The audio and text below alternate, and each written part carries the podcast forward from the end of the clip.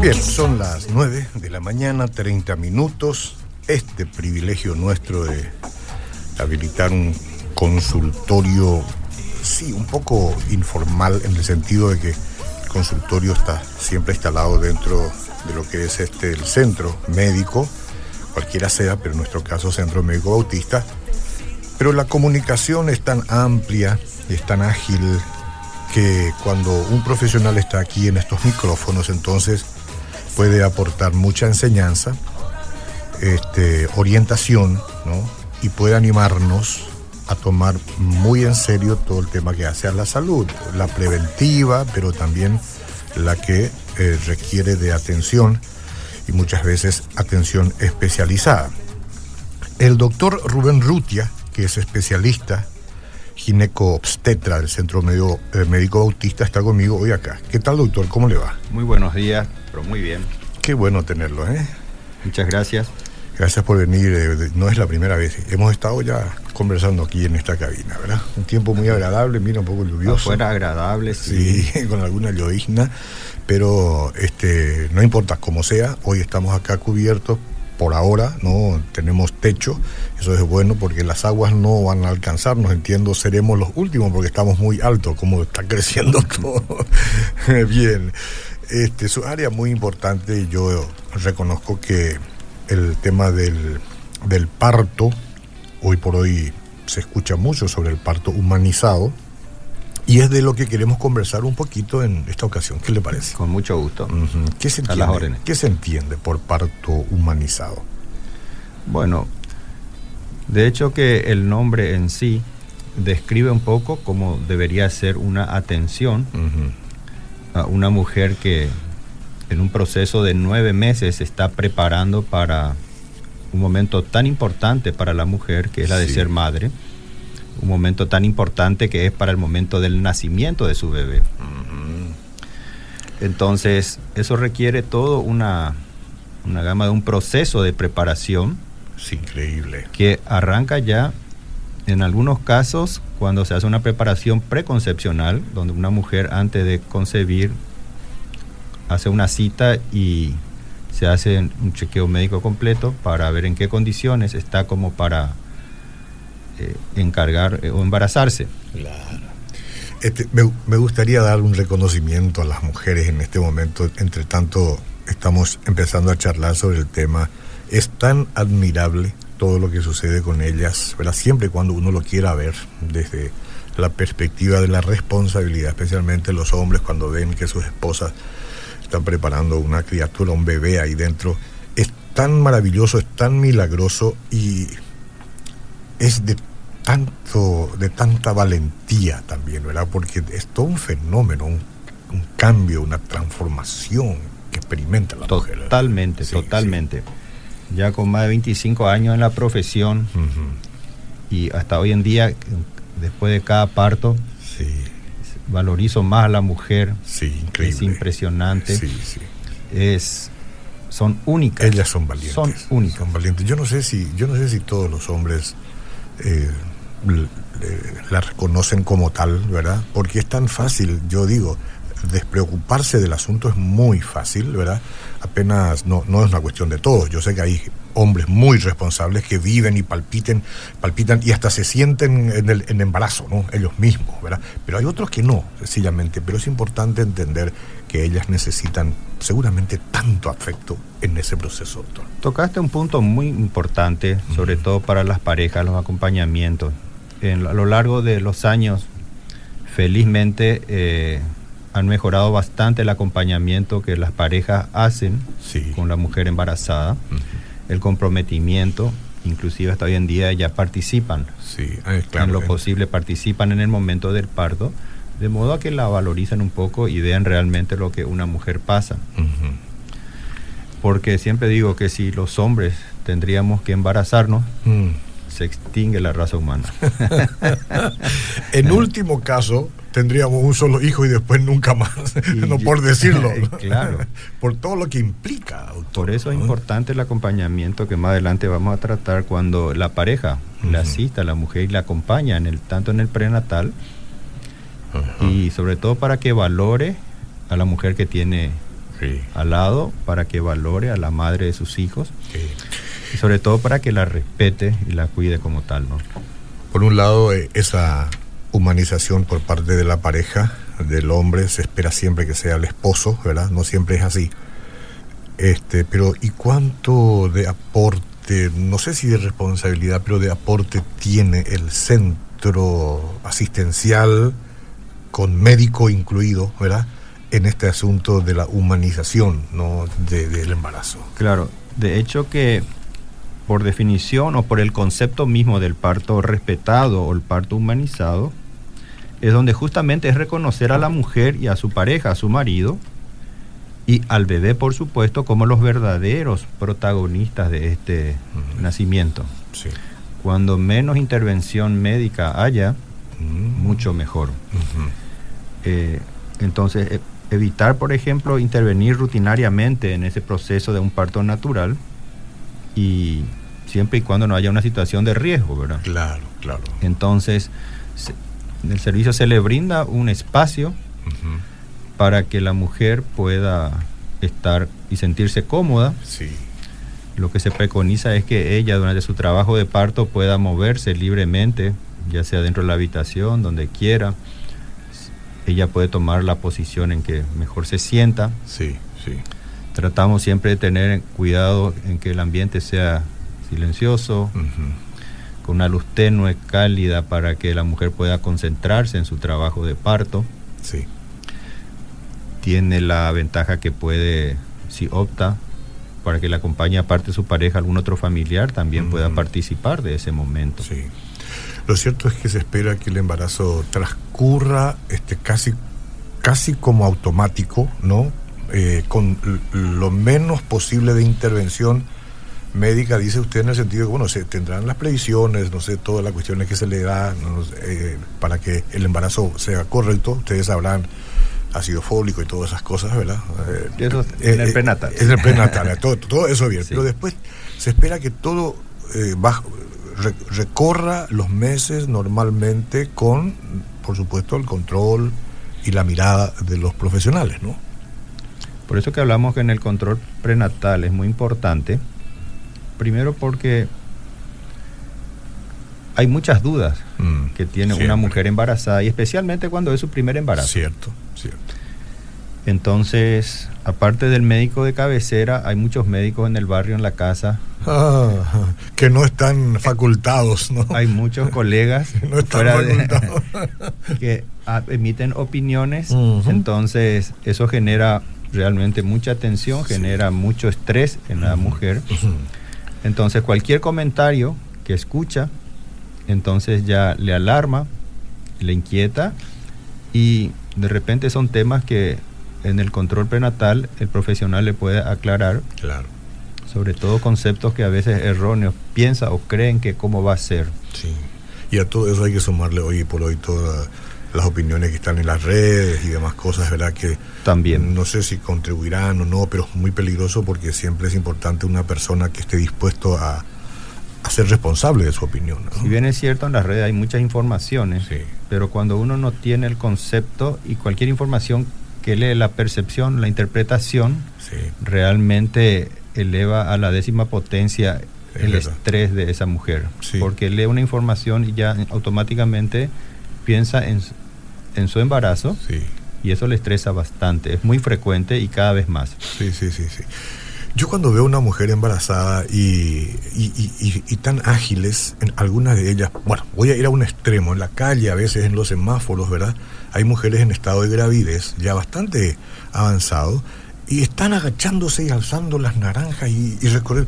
Yo, yo casi, casi, si fuera yo el embarazado, sería como llevar un cristal, un vaso de cristal en mis manos, pero, y, digamos, hay tanta valentía, yo no sé si hay parte de irresponsabilidad en eso, pero hay, hay tanta, tanta valentía en la mujer que a mí cada vez me sorprende más, doctor. Bueno, la, ventaja de la, mujer embarazada que felizmente no es una enfermedad. no, no es algo que se hincha y que sea peligroso en el sentido de enfermarse, ¿no? De hecho que, y todo el proceso que transcurre en esos nueve meses, un proceso fisiológico, un proceso natural, Entonces, eso le permite desarrollar sus labores. Por supuesto, yendo a un extremo donde una mujer por necesidad tenga que estar cargando cosas pesadas, realmente ya no estamos yendo a un extremo. Y hay, riesgos, hay, riesgos. Hay riesgos. ¿verdad? Pero es una muestra, primero, de la valentía de la mujer, que su embarazo no le impide trabajar. Con una mujer cuando se propone y se decide hacer algo, lo hace.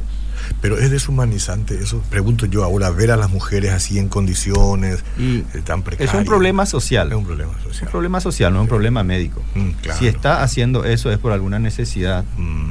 Por supuesto, sí, sí. Porque es verdad. Entonces eh, se fija una meta y necesita para comer, entonces tiene que recurrir a eso. Pero realmente no es recomendable y sobre todo por nuestro clima caluroso, que a veces también están por horas bajo el sol. Entonces, no, uno, ve, uno mira eso y de repente ve otras mujeres que en, tan buenas condiciones que casi tienen sí todo, ¿no? Bien servidito y no, no dan ni dos, tres pasos para evitar todo, ¿verdad? Sí. Este, y esas cosas ocurren justamente mucho, mucho por temor. Por temor, sí, La famosa y clásica pregunta, ¿puedo subir las escaleras? Exacto, sí. Y usted que le dice, suba lo que quiera. Y si no tiene ampolla en los pies. Está bien. Porque mientras no suba y baje de dos a las gradas, una mujer embarazada puede hacer sí. a un ritmo. La, o sea, eso no hay ningún inconveniente. Estamos hablando nosotros de embarazos, de dar a luz uno, dos hijos, tres. Hay mujeres que han dado luz diez hijos. Sí. Nueve, diez hijos. Es, eso es extraordinario. Hoy en día ya, ya, no, ya, es, menos. Aún existen, pero mm. ya mucho menos. Imagínense la, este, la carga. No, a ver, estoy hablando mal, la responsabilidad que eso reviste siempre cuando uno quiere hacerlo, ¿verdad? Porque hay, hay hombres que ponen hijos en todas partes, pero ese es otro tema. Así mismo.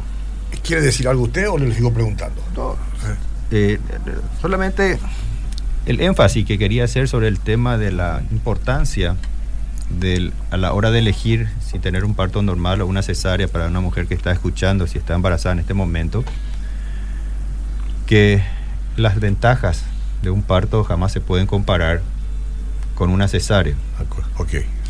Como decíamos, el embarazo es un proceso natural, un proceso fisiológico, que si le dejamos y le respetamos a la naturaleza, el trabajo es perfecto. El tema fundamental deriva en el apoyo, tanto emocional que se le pueda brindar a las madres, y el cuidado en el prenatal con los análisis, estudios y algo que nos pueda hacer pensar que pueda ese embarazo pueda estar comprometido para el momento del parto pero felizmente el porcentaje de los partos que se puedan complicar es muy bajo, mm. comparando a... Es muy bajo. Es muy bajo. ¿Que también puede complicarse en un eh, proceso de cesárea o no? también. Un parto normal, como cualquier procedimiento, tiene sus riesgos de complicarse, como no.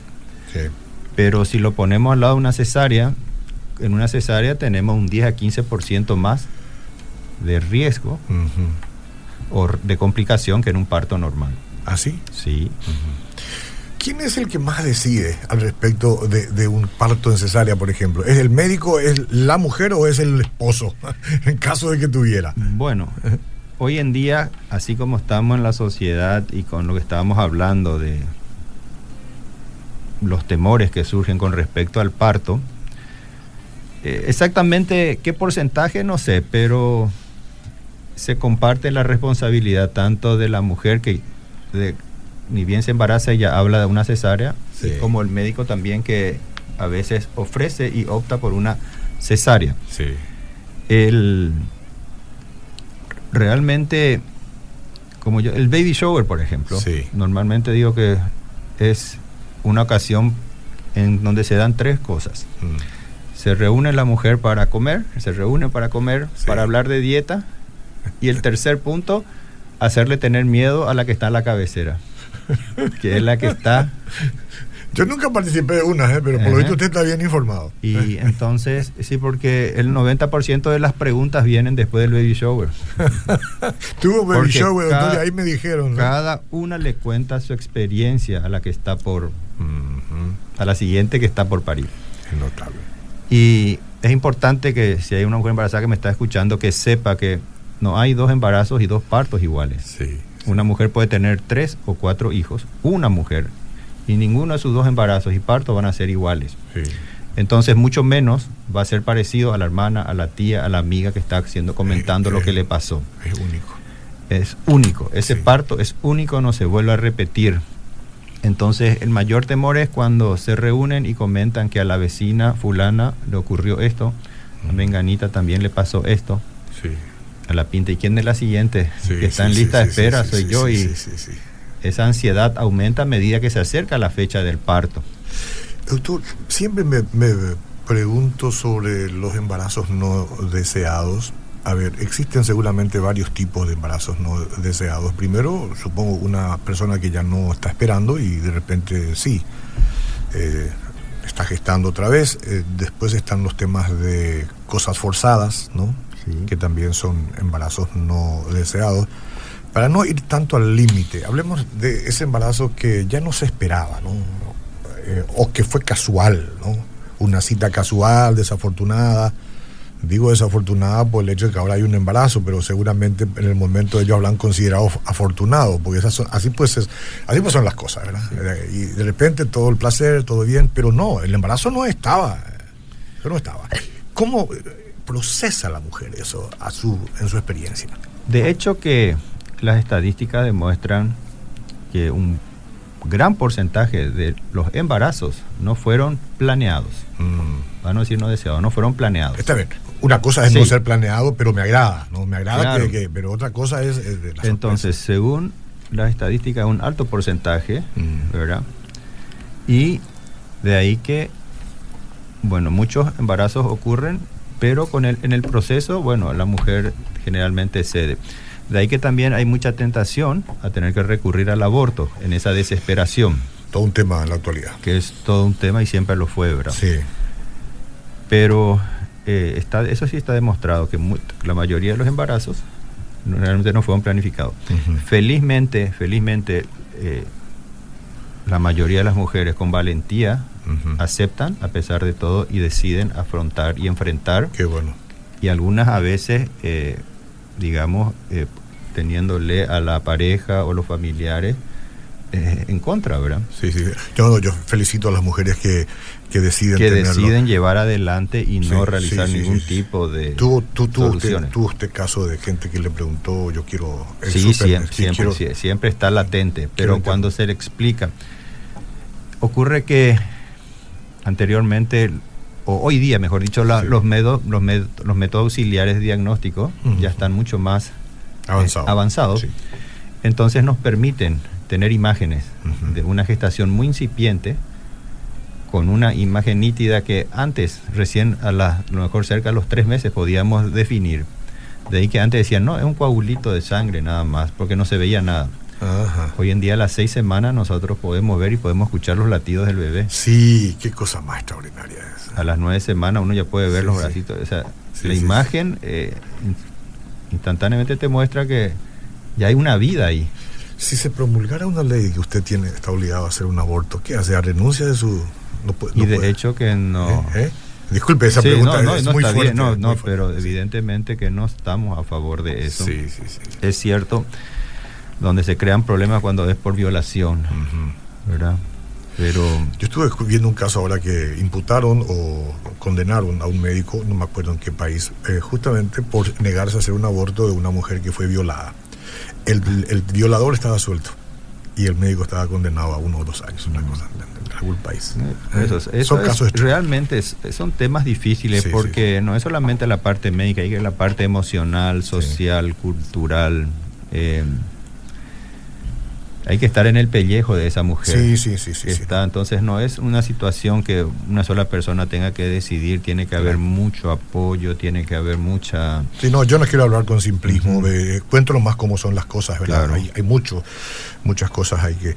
Yo no sabía que usted es el mejor, el mejor ginecólogo. Acá dice un saludo muy especial no, al no, eso mejor no es cierto. Bueno, alguien es fanático de usted, entonces alguien eh, dice, saludo muy especial al mejor ginecólogo. Él estuvo acompañando y eh, me ayudó a dar a luz a mis tres hijos. El mejor explicando todo, cada detalle con sus pinceles de color. ¿Usted usa pinceles de color?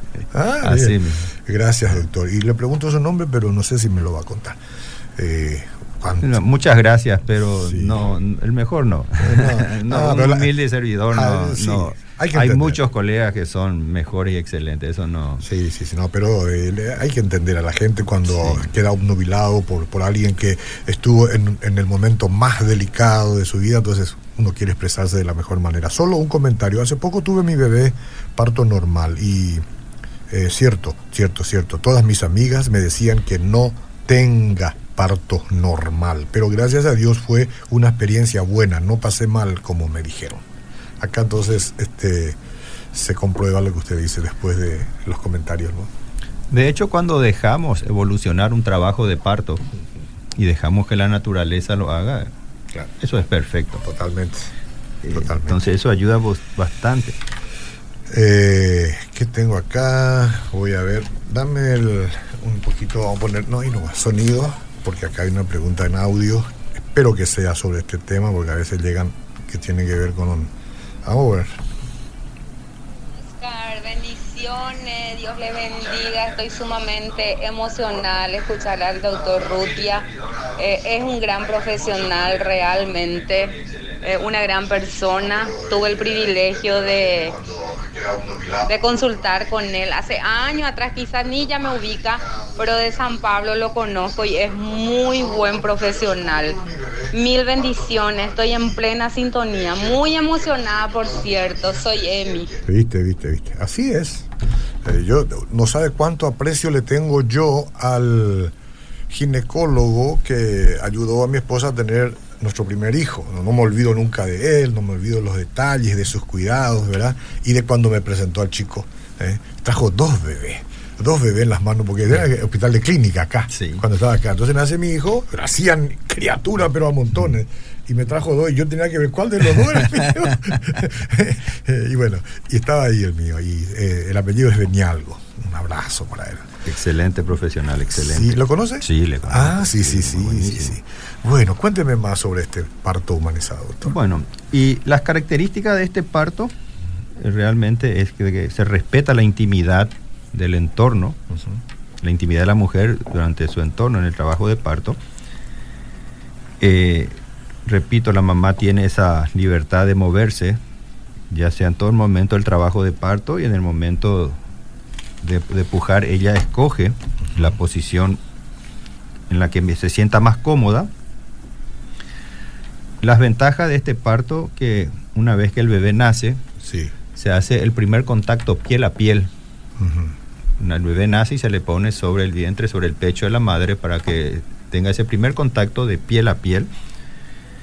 Entonces, eh, eso hace que el bebé no se separe de la mamá en ningún momento. Normalmente esperamos que los latidos del cordón dejen, mejor dicho, dejen de latir, por supuesto, y ahí recién se puede cortar. En algunas oportunidades le damos a papá la oportunidad de que el propio padre pueda cortar. Algunos no lo quieren, pero... Así. ¿Ah, sí, tienen miedo. Sí, sí, no, me imagino. O sea, o, de la emoción del momento dicen no, no. Sí, sí, sí. No se reponen todavía de verlo nacer y tienen que encima cortar algo y dirán que le voy a hacer un daño, ¿no? Sí, ese es el temor. Sí. Y lo bueno del parto respetado que todo ocurre a su tiempo y sin prisas. Sí. Hay que respetar la fisiología, el tiempo fisiológico de ese cuerpo de esa mujer, porque cada mujer tiene un ritmo diferente. Seguro, seguro. Algunas más rápidas, otras más lentas. Entonces, eh, cuando la mujer y la pareja es protagonista, eso ayuda, le ayuda bastante a relajarse y facilita bastante el proceso del nacimiento. Le puedo hacer una pregunta así, medio, tonta. Este, yo me caracterizo por hacer preguntas tontas a veces. Siempre le digo a las mujeres que ninguna pregunta que ellos tienen vergüenza de hacer preguntas porque creen que son tontas. Yo le digo, las más tontas, esa es la que yo quiero escuchar porque es el que más temor te da. ok. Suponiendo que haya una mujer que quiera que su hijo nazca hoy, ¿no? Y ya está en la fecha, porque le gusta esta fecha. Sí. Está lo que se llama el goteo, algo así. Sí, que es la inducción. Inducción. Es, eso, eso es, eh, digamos, se puede realizar, eh, está mal hacerlo. ¿Qué piensa usted? Y normalmente cuando me hablan de inducción, yo le, siempre le relaciono con una fruta. Ajá. eh, veo que está colgado ahí, que está verde, pero quiero comer hoy. Sí, sí, está medio amarillito. Si el mango, por ejemplo, está medio amarillito, Está ¿verdad? amarillito y quiero comer hoy, porque Exacto. hoy tengo ganas de comer. ¿Y qué pasa? ¿Eh? No está, no está tan dulce como debiera. No, entonces, Claro. ¿y arran- ¿puedo arrancar? Sí. Claro que puedo arrancar. Sí, sí, sí. Pero después, Exacto. en cambio, si dejo y espero que llegue su tiempo, sí. entonces cuando está madura cae solo y voy a saborear mejor y el, el resultado va a ser mucho mejor. O sea, tan tonta no fue mi pregunta, porque no, instruye. ¿no? porque instruye bastante Sí. porque... Y hay, acá hay dos temas. Uno cree que entonces mañana es el cumpleaños del abuelo, quiero que nazca el día del cumpleaños del abuelo Claro. o pasa el día del cumpleaños del papá. O el, el 1 de octubre, Día del Cerro Porteño, por Sí. ejemplo, sí. Entonces yo quiero programar mi cesárea para esa fecha. Sí, sí, sí, sí. Ah, cesárea. Claro, entonces ¿Eso es quieren- otra cosa? O... No, no, te digo en el sentido de programar la fecha. Dice, Claro. yo quiero tenerle a mi bebé en tal fecha. Ok. Entonces le digo, no hay ningún problema, se puede hacer. Ahora vamos a analizar si conviene o no esa... Sí. Entonces cuando se le explica que el que puede sufrir o pagar las consecuencias va a ser su bebé. Si yo elijo sacarle el día del cumpleaños al abuelo, el abuelo va a estar feliz, la mamá va a estar feliz, pero yo no sé cómo va a estar mi chico. Claro, claro. Y eso puede traer consecuencias inmediatas a corto o mediano o largo plazo para ese niño. Claro, eso en el caso de que usted considere que eh, la cesárea hay que programarla para el 3 de octubre, pero ella quiere el 1 de octubre. Sí. Una cosa como esa, ¿verdad? Claro. Sí, sí. Entonces siempre, inclusive dentro de, aunque sea cesárea, aunque vaya, um, por X motivo decidió, o en caso de una, una señora que tenga dos, o dos o tres cesáreas, donde generalmente ya preconizamos una cesárea, siempre tratamos de que llegue a iniciar el trabajo de parto, porque esa es la, la, la señal, la señal de que el feto ya está maduro y quiere salir. Sí, sí, sí, sí, sí. Sí. Entonces, eh, Es mejor siempre ceñirse a lo que usted considera, eh, la fecha que usted... Que, y que el claro, y la, naturaleza de- decide, Sí. el bebé decide cuándo quiere Sí, pero yo, salir. yo entiendo, pero ¿cómo si se trata de cesárea? ¿Cómo? ¿Qué, qué naturaleza estamos hablando ahí, por ejemplo? No, por ejemplo, una señora que ya tuvo tres cesáreas, Ajá. El cuarto tiene que volver, eh, ser cesárea. Está bien, pero ¿cómo sabe la fecha usted? No, y la fecha se calcula en base a la fecha, o sea, es una fecha probable de parto. Ah, probable. La fecha probable de parto se puede calcular a partir de la fecha de la última menstruación y por las ecografías. Pero su nombre lo dice, probable. Probable. No me dice fecha exacta. Sí, sí, sí, sí. Entonces, eh, teniendo en cuenta un montón de factores, eh, uno más o menos tiene, y esa fecha probable puede pasar hasta una, una semana. Sí, No necesariamente es la fecha que nosotros, porque es la fecha que yo creo que. Ujú. Así, deje que su niño nazca cuando la fruta está madura. Eh, voy a leer esto y después le hago una preguntita más. Nuestro tiempo ya está avanzado, pues tendría que venir más a menudo usted. Buenos días, excelente doctor Rutia. Muchas gracias por tu labor espectacular de siempre. Ali Brizuela. Eh, Muchas gracias, Ali. Eh, tengo este, hola doctor, me hicieron cesárea porque tenía mi tiroide alta y eh, ya voy por los 43 años y después de 10 años le tuve a, los 40, a las 40 semanas. Ya me sacaron, doctor. Eh, eh, ¿Y por qué mi bebé tiene hipo? ¿Eso va a ser una cuestión casual o...? Eso le dejo la pregunta al pediatra. ¿De verdad? Sí, sí, sí, sí. O a no ser que diga que si, está hablando del bebé dentro de la panza. Pues si es dentro de la panza es normal que el bebé tenga hipo. Ah, es normal. Sí, es normal que es- es- si es- es dentro de la panza. Ahora, Ay, si, el, si el bebé que ya nació, entonces le trasladamos la pregunta al pediatra. Ok, ok, ok. La verdad es un tema lo del parto. Yo tengo 35 semanas, es mi tercer embarazo, dos partos normales y ahora me da miedo. ¿Por qué?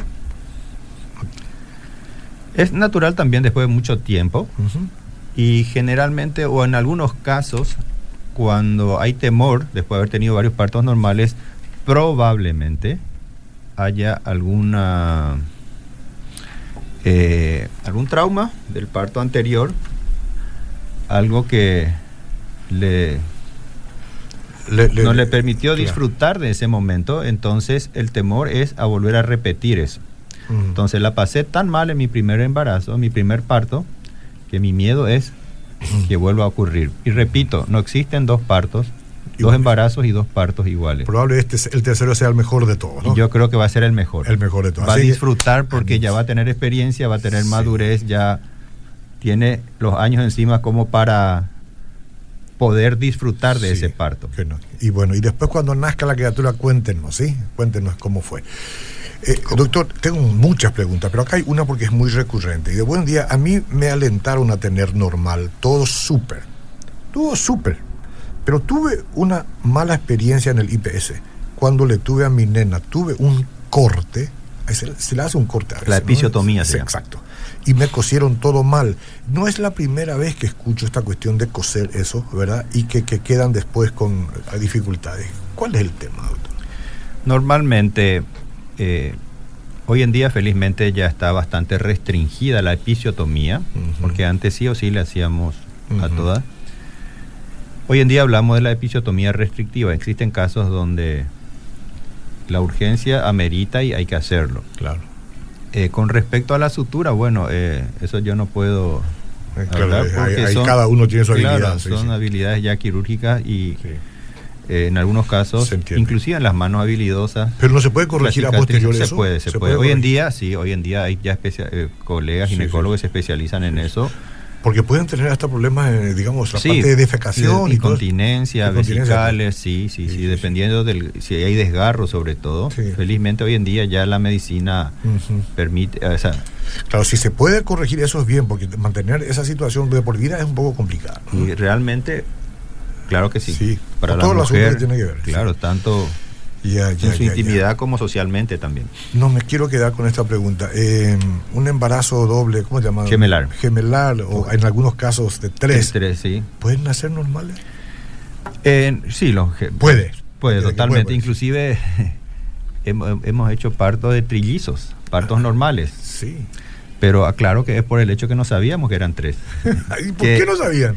Y primero porque la mamá ya tenía varios hijos, no, Ajá. no hizo ningún control, Ah, bueno. sin control, sin análisis, sin ecografía, y llegó al hospital ya cuando, con el primer bebé entre las piernas. Ajá. Entonces, si ya tuvo varios hijos partos normales, pues esto no lo íbamos a hacer cesárea. Y sale uno, y sale dos, y salieron tres. Pero ¿cómo sale el primero? Usted sale el segundo y usted mira a ver, uh, hay otro. Y después Sí. cuando sale el tercero, miran a ver si hay otro o, Sí, no, sí, no, y siempre se nota la... Se vale, eh, el hinchazón. la- claro, cuando hay uno solo, la panza enseguida desaparece. ¿Y el sufrimiento es tres veces mayor en, este caso o, o- o es un proceso No, el parto es igual. igual? ¿no? El- no es que, no, ah, me duele no, este, me duele el otro, Porque la dilatación llega hasta 10. Ah, bueno. Y por la misma eh, por la misma apertura salen los tres. Ah, ok, no es que se vuelva a cerrar. No, no, no, no, la misma dilatación ya. Sí, es que soy el un primero abre la puerta y el segundo, los otros le siguen. Se sirve. Doctor, es un placer conversar con usted. Señores, si ustedes quieren no- tomar nota, llamar y tener alguna consulta, imagínense todo lo que sabe el médico que hoy nos visita. Es un hombre de ya una trayectoria muy larga. Yo sé que hay muchas palabras de gratitud y de felicitaciones acá que no las puedo leer por una cuestión de tiempo. Hoy estamos hablando de muchas cosas en realidad, aunque en principio el parto humanizado que no tiene, no, no estamos agotando eh, la charla, en otro momento vamos a continuar, estoy seguro, dentro de lo que es este bloque de salud integral. Consultas para que ustedes puedan tomar consultas con el doctor es el 021-688-9000. 021-688-9000. Si usted desea volver a ver este programa, está en la fanpage, imagen y sonido, para que pueda disfrutar todavía. En lo que hoy Miriam Ojeda nos dijo el podcast. ¿eh? Ahí queda, podcast. ¿Te digo bien? Ok. Doctor, muchas gracias por estar con nosotros. Bueno, ¿eh? a ustedes por recibirme acá. Esperamos pronto. Seguimos Ya. en proyección.